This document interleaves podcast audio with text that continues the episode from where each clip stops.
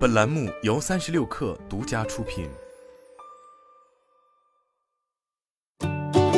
本文来自微信公众号“三亿生活”。此前，在今年四月，视频流媒体巨头 Netflix 公布了二零二二年第一季度财报。尽管在这份布前，市场对于 Netflix 的增长放缓已有预期，但该公司给出的却是用户规模环比减少二十万，史上首次下滑的十年最差成绩单，连带着股价也在一天内跌去了百分之三十五，市值蒸发五百亿美元。面对困境，Netflix 当时就给出了去肥增瘦的解决方案，一手挖掘存量，一手寻找新的营收来源。在连续两次裁员，并向员工发出准备好处理你可能不认同的内容，如果不喜欢你可以走这样的警告后，Netflix 的广告计划也终于出炉。不过，Netflix 这次选择了微软作为广告服务商，而非此前外界推测的谷歌和 NBC 环球这两大老牌广告巨头。Netflix 在相关声明中表示，微软有成熟的能力来支持我们所有的广告需求。更重要的是，微软提供了在技术和销售方面长期创新的灵活性，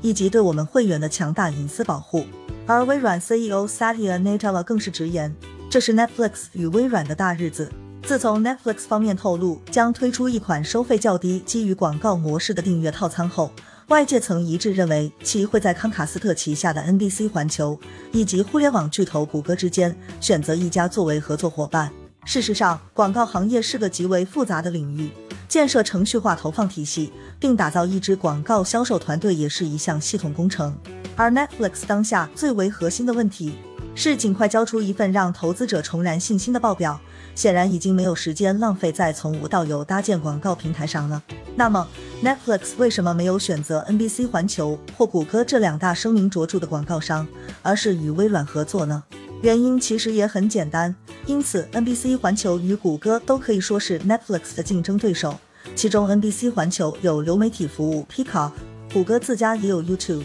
而微软的业务则与 Netflix 完全没有重合。同时，微软在去年十月花费十亿美元收购了 ATD Xandr 广告业务部门，也拥有了自动化网络广告平台。所以这也使得 Netflix 与微软在广告业务上的合作更像是一次各取所需的双赢。其中，微软的广告业务有了面向 Netflix 二点二亿用户的机会，Netflix 则既有钱挣，也不需要担心用户流失的问题。作为订阅制的旗手，当下 Netflix 所面临的最严峻问题，无疑是如何打消用户对平台中将出现广告的负面情绪。长期以来，Netflix 对于广告的态度都是敬而远之，过去也曾多次表示其流媒体服务永远不会显示广告，甚至在 Netflix 给投资者的信中都是这样说的。我们将有一个更有价值的业务，那就是不参与广告收入的竞争，而是完全专注于为观众的满意度而竞争。从本质上来说，Netflix 通过互联网向用户出售娱乐内容，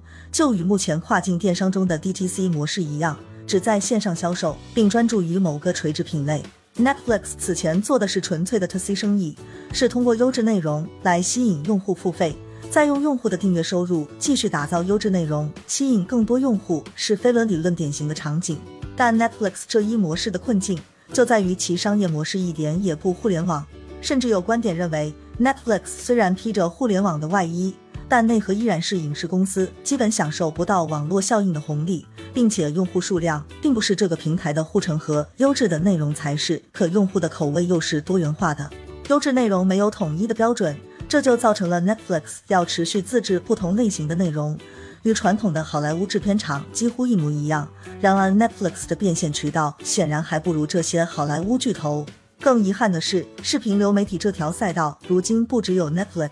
迪士尼、NBC 环球、华纳兄弟、亚马逊也已经加入战局，使得 Netflix 能够无限增长的神话早已破灭。而在用户规模扩大拉动订阅收入增长这个故事讲不下去后，Netflix 所讲的新故事就是拉高客单价，以实现最大化的挖掘消费者剩余，并且其过去两三年时间里已多次涨价。然而，在非刚需市场中，单价提升势必会压缩用户规模，可为了保证收入的增长，又会有进一步推升客单价的冲动，从而陷入恶性循环，并且这也是 Netflix 如今的困境所在。因此，面对现实，将一部分价格敏感型用户从共享账号状态中驱赶到含有广告的低价订阅服务里，就是 Netflix 打的如意算盘。在宣布接纳广告的同时 Netflix 的另一个举措则是打击非家庭成员共享账号。有数据显示，Netflix 每年因共享账号造成的损失高达九十亿美元，并且通过共享账号的方式使用其订阅服务的用户数量已超过一亿。通常会选择共享账号而非使用自己账号的消费者，大概率属于价格敏感型用户。他们对于使用共享账号属于违反用户协议这一点，往往是心知肚明的。毕竟，现在 Netflix 的标准会员已经涨至十五点九九美元，是目前海外视频流媒体中最贵的水平了。既然这部分用户认为完全无广告的会员订阅太贵，那么就可以购买附带广告的低价订阅服务，这也是 Netflix 方面给出的解决方案。尽管国内市场的爱优腾都想做中国版的 Netflix，但 Netflix 如今也看中了爱优腾的这套商业模式，俨然是殊途同归。但加入广告支持可不只是在视频里增加贴片广告，在 APP 里增加弹窗或 banner 这般简单，其背后牵扯到的是整个商业模式的转型。显然，加入广告也会影响用户的观影体验，于是进而影响到内容策略。此前，Netflix 只需要向用户提供足够吸引人的内容和足够有沉浸感的体验即可，但含有广告的低价订阅服务加入。就可能会意味着有一大批比起沉浸感更关注价格的用户加入，原本纯净的用户体系会出现分化。原本只需要满足一类用户的需求，现在却要同时平衡这两类用户的情况下，即便 Netflix 依靠广告解决了眼前的难关，未来或许还有新的考验在等待解决。